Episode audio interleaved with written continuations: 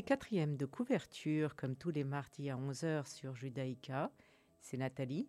Nous découvrons un livre en compagnie d'une invitée. Aujourd'hui, Camille Herry. Bonjour Camille. Bonjour Nathalie.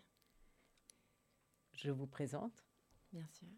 Après des études en stylisme modélisme à la Chambre syndicale à Paris, Camille Herry, vous êtes freelance dans le stylisme pour des robes du soir, de la lingerie et des robes de mariée.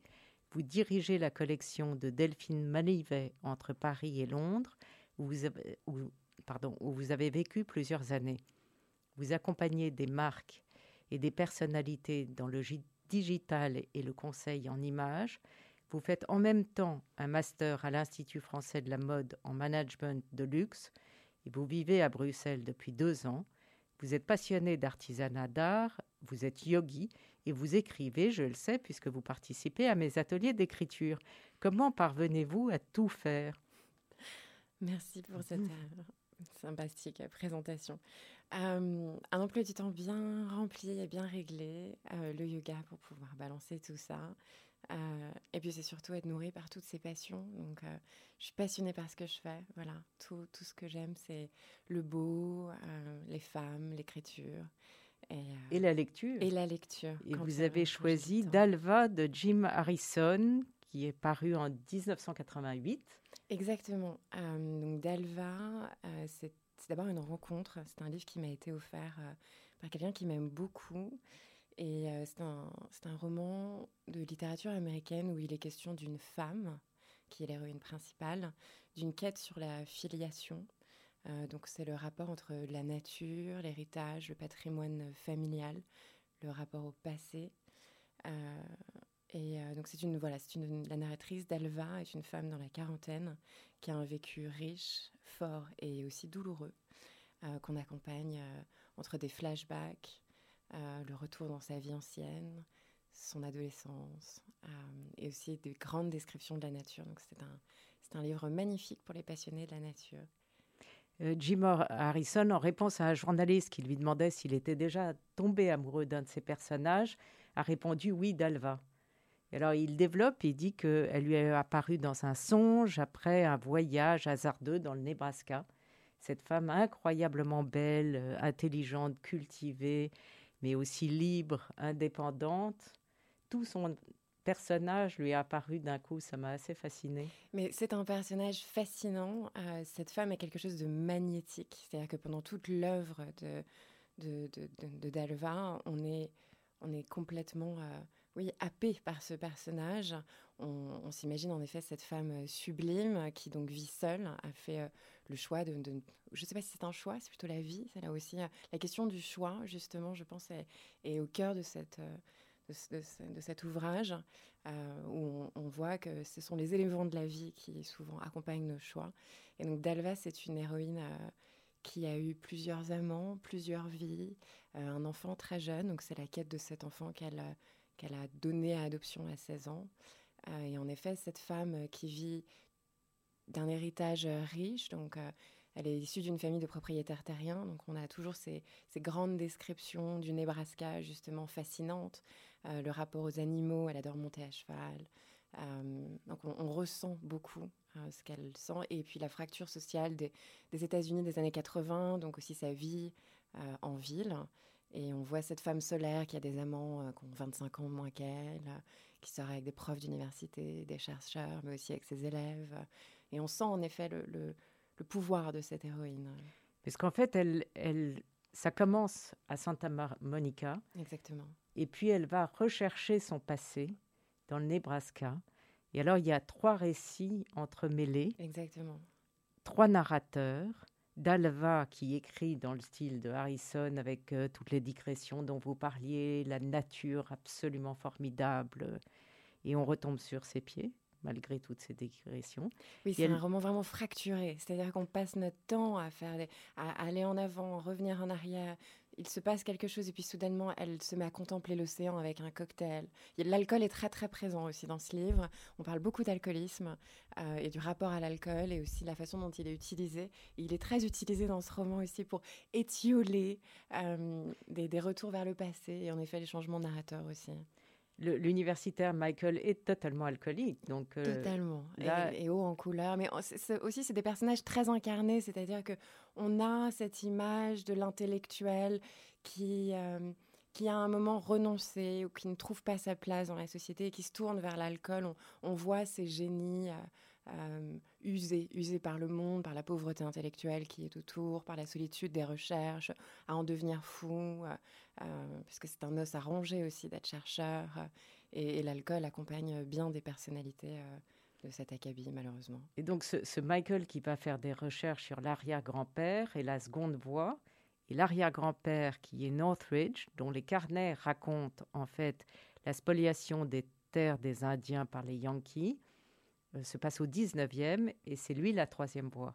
Tout et à donc, fait. Euh, il y a, comme vous disiez, ce, ce va-et-vient narratif, mais aussi temporel, entre le passé très éloigné, le passé d'Alva, car elle va à la recherche de son fils, et le présent. Exactement. Et le grand-père est donc euh, la personne qui sacralise cet héritage euh, sioux, indien. Donc cette famille euh, est une famille de, sang mêlé, donc avec un, patrimoine relié vraiment à la culture indienne des Américains et donc aussi le rapport à la nature. Et donc le grand-père était botaniste et à accompagner les peuples sioux sous couvert de recherche. Et on apprend énormément aussi sur euh, la façon dont les Américains ont, blancs et pionniers ont décimé ces, ces, populations. Et... Mais lui était donc missionnaire méthodiste. Exactement. Et, et euh, horticulteur. Et, et lui-même est horrifié, c'est-à-dire qu'il vit à cette époque et la raconte. Complètement. Et, et, puis il tombe amoureux d'une Sioux, d'une femme euh, indienne dont il aura un fils qui est l'amoureux de notre héroïne. De, notre héroïne. Je ne sais pas si on peut raconter tout ça parce que c'est l'idée, c'est oui, enfin c'est tellement riche qu'on peut le lire, même en connaissant l'histoire. C'est pas, au contraire, ça donne envie, à mon avis, de connaître un peu plus. Il y a cette histoire d'amour très forte comme un leitmotiv aussi tout le long du, livre. Euh, c'est une histoire d'amour tragique. Euh, c'est la quête aussi, c'est la quête parce que ce sont des amoureux qui se perdent et elle, le cherche. Je pense qu'elle finalement elle le cherche à travers tous les hommes euh, depuis toujours. Euh, et en fait, c'est une histoire d'amour et de filiation encore une fois. et c'est très très beau et c'est tragique à la fois. Vous avez choisi comme musique Nick Mulvey. Exactement. Euh, The Moment of Surrender, donc c'est euh, un cover de YouTube.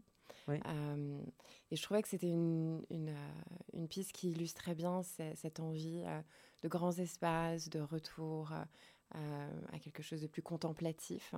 C'est aussi une, une, musique qui m'a accompagnée tout mon été dans des grands espaces. J'ai eu la chance de partir dans les côtes du Rhône pendant trois semaines faire du yoga et au milieu de la nature et de la forêt.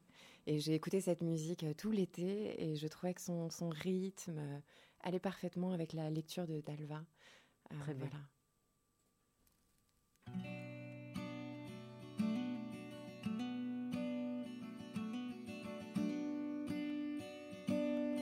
I tied myself with wire to let the horses run free. playing with the fire until the fire played with me. Yeah.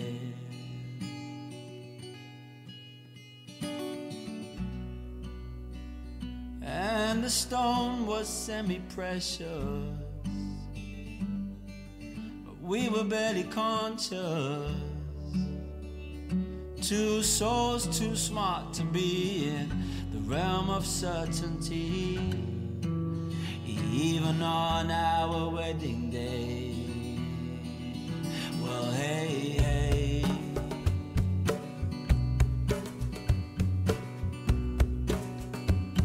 We set ourselves on I deny.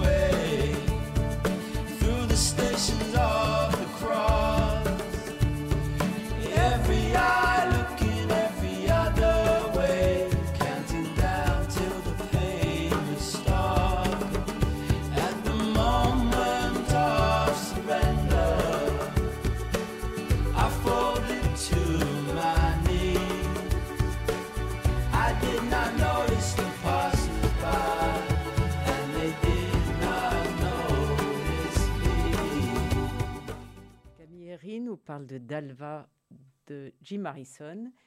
Euh, dans le foisonnement incroyable de ce livre, qu'est-ce qui vous a le plus marqué? Alors je dirais justement l'héroïne euh, et quand c'est donc elle la narratrice. Euh, pour moi c'est ce qui était le plus fort. Un, je dirais qu'un roman réussi, c'est quand on s'identifie forcément au personnage à un moment. Et je pense qu'il y avait beaucoup d'échos de cette femme que je, retrouvais dans ce qui me plaît. Quand j'écris avec vous aussi, ce sur quoi j'aime écrire, ce rapport très fort à la nature, à la contemplation, euh, qu'elle met en parallèle avec la façon dont elle, euh, elle vit avec sa famille, euh, les échos, où elle... voilà, il y a comme des, des, souvenirs qui sont rattachés à des bruits, à des sensations. donc forcément, cette héroïne, oui, c'est Je vais, je vais peut-être lire un extrait. vous avez dû en choisir un, mais ça va avec ce que vous dites. J'en ai choisi plein. Ah, super. la, la, mort de son père, vous l'avez choisi celui-là? Non. Et, euh, le, vent qui soufflait du Pacifique s'est rafraîchi. La limpidité de l'air m'a rappelé un souvenir flou, le contour brouillé de sensations semblables au déjà-vu.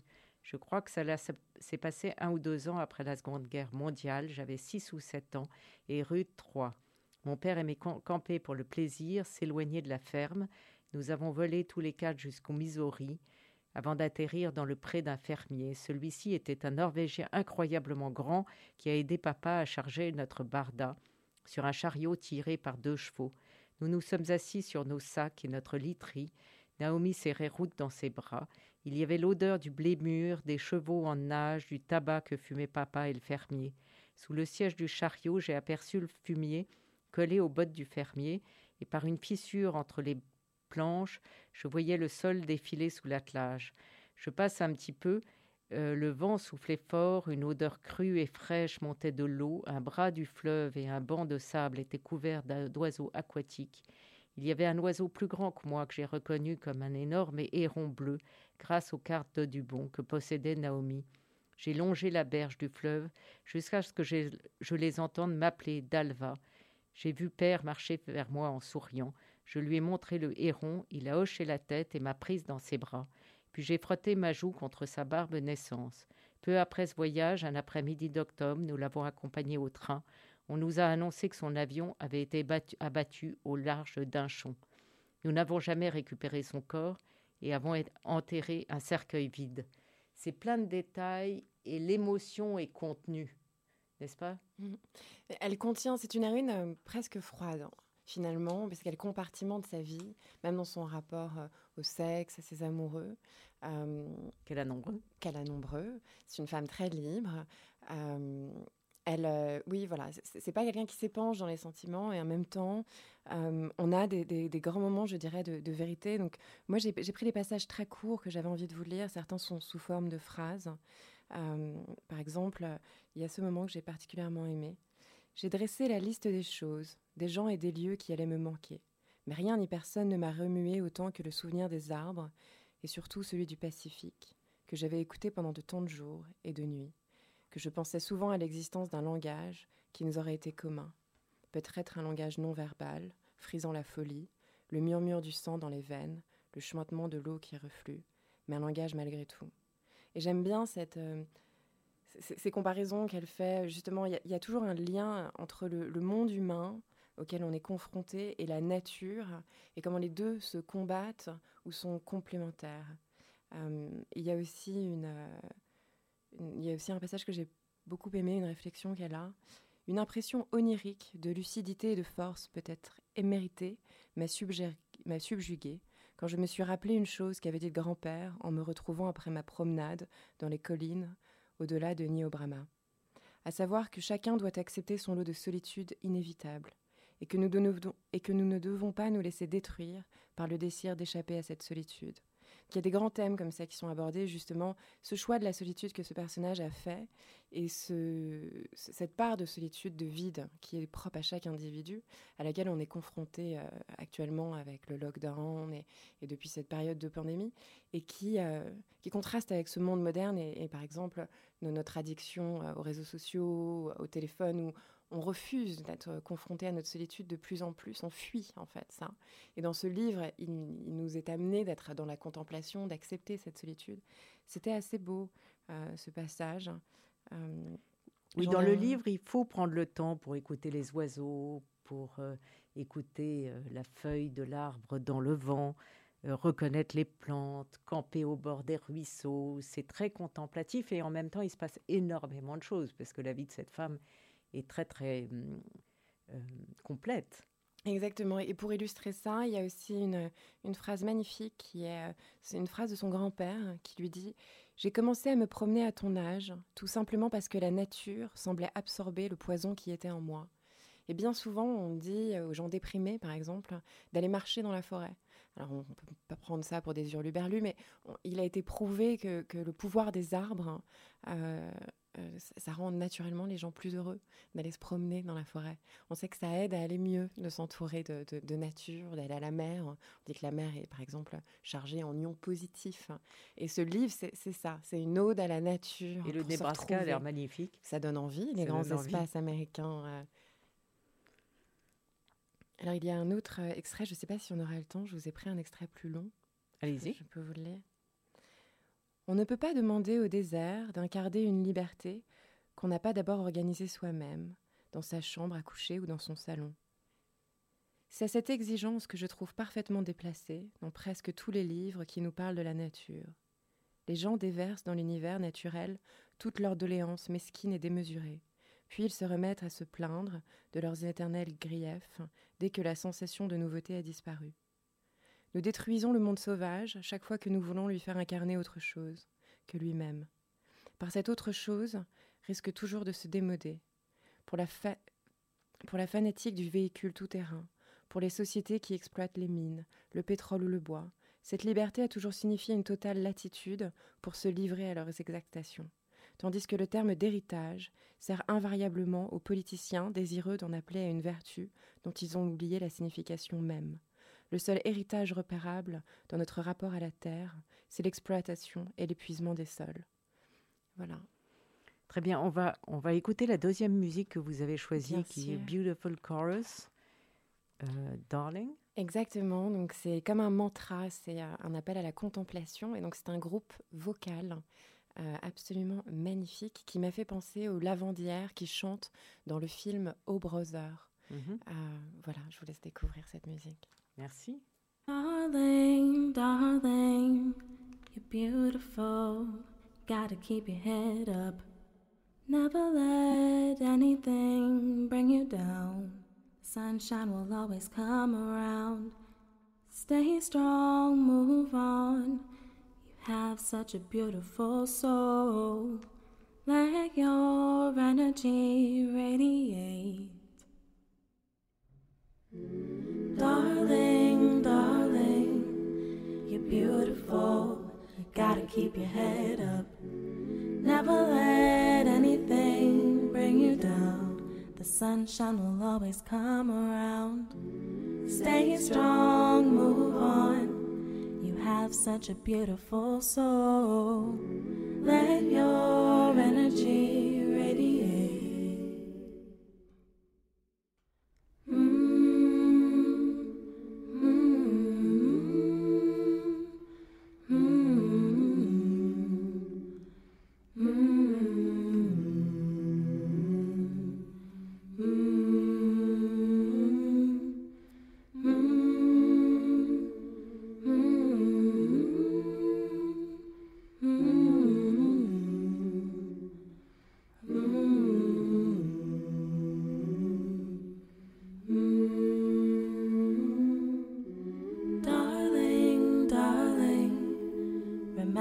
days will get much better. Darling, darling, you can make it through the stormy weather. Darling, darling, please don't ever give up. Darling, darling, you gotta keep your head up. Darling, darling, remember days will get much better darling, darling. You can make it through the stormy weather. Darling, darling, please don't ever give up. Darling, darling, you gotta keep your head up. Camille Herry, vous nous parlez de Dalva, de Jim Harrison. Vous avez hésité avec d'autres livres? Oui, quand vous m'avez proposé cette émission, euh, j'ai tout d'abord pensé au Messie récalcitrant, qui est euh, un, livre qui est du même auteur que Jonathan Livingston Le Goéland, Richard Bach, euh, qui est, je pense, le livre qui m'a le plus marqué. Donc, je cherchais dans les livres marquants, mais il m'a le plus marqué quand j'avais 14 ans. Je n'ai pas relu depuis, et c'est un roman initiatique qui parle d'un Messie récalcitrant et et l'idée, c'est de prendre sa place au même titre que, que Jonathan le, le- le Goéland dans le groupe. Et, euh, et j'étais pas certaine que à 30 ans, ce soit un livre que j'avais finalement envie de relire. Et, euh, et donc, naturellement, je me suis rappelée de ce livre d'Alva qui m'avait tant plu. euh, euh, je l'ai vous il y a avez, un an et demi. vous avez lu d'autres Jim Harrison ou c'est celui-là en particulier Celui-là qui- en particulier, je n'ai pas eu le temps Non, non. euh, de, lire. d'autres. Et euh, j'aimerais lire plus, pour être honnête, mais, euh, mais ma vie digitale prend trop de place. Il va falloir rééquilibrer ça, je pense. D'accord. Euh, et quand vous lisez, vous lisez en musique ou vous lisez en silence? Je lis plus en silence. Je suis une lectrice de vacances. Je lis énormément en vacances et puisque je peux m'y consacrer pleinement. C'est-à-dire que moi, j'aime lire pendant des heures entières. Je ne suis pas une lectrice d'une de ces personnes qui lisent avant de s'endormir 3-4 pages. Euh, euh, ça, ça m'intéresse pas du tout. Moi, j'aime lire comme une vraie activité. Donc, il me faut du temps pour ça. Donc, les vacances sont fortement propices. Et est-ce que vous pouvez lire quand vous écrivez ou vous trouvez que ça interfère dans votre écriture? Euh, avec les ateliers d'écriture, j'apprends à, à lire pour écrire. Euh, mais il y a toujours le risque de trop s'approprier l'écriture de l'autre. Euh, étant un personnage un peu caméléon, j'aurais tendance à, parfois m'amuser d'un style ou essayer de, se prêter à un exercice. Euh, mais je pense que les deux, en effet, nourrissent forcément. Le plus on écoute d'émissions littéraires ou qu'on on lit, plus notre vocabulaire s'enrichit et nos constructions euh, littéraires aussi. Pour en revenir à Dalva, vous vouliez revenir sur un aspect ou un autre du personnage. On a parlé de ce, de ce personnage de Dalva incroyable, de la nature, euh, de, cette, euh, de, de cette vie faite de haut et de bas qu'elle décrit très minutieusement avec tous les détails et en même temps on est emporté par la joie de vivre malgré euh, les catastrophes répétées. C'est très joyeux, c'est très plein de vie. C'est très joyeux et en même temps c'est très dur. C'est-à-dire que c'est- une joie qui nous est donnée de, trouver au quotidien. Le, roman débute dans les années 80 dans une Amérique extrêmement dure où elle est travailleuse sociale et elle est face à un enfant de 13 ans qui s'est fait violer par son oncle. Et, on est tout de suite plongé aussi dans, la vraie vie. Euh, et, ce livre, justement, c'est... Ça, c'est la dureté du quotidien et comment on peut en faire quelque chose de beau. C'est une ode à la vie. Euh, c'est ça qui m'a beaucoup plu dans, ce roman. Et peut-être que je peux vous citer euh, une, petite phrase de François Busnel qui a écrit pour l'Express euh, sur Dalva. Donc c'est d'après lui, c'est le roman des grands espaces, la preuve par la littérature que l'on est ce que l'on fait, une invitation à la sculpture du soi. Et, et ce livre, c'est ça, c'est la sculpture du soi, c'est de cette femme tellement indépendante et qui, qui fait du bien à la société, à elle-même, à sa famille, qui, qui vit entre plusieurs milieux aussi. C'est ça qui est très intéressant. C'est elle vient de chez les Anglais, elle serait gentleman farmer. Aux États-Unis, ils sont propriétaires terriens, mais ça s'est fait sur plusieurs générations. Euh, et en même temps, il y a le contraste avec sa vie à la ville, euh, qui est très actuel et qui parle justement de, de cette culture. On, est tous reliés à quelque part.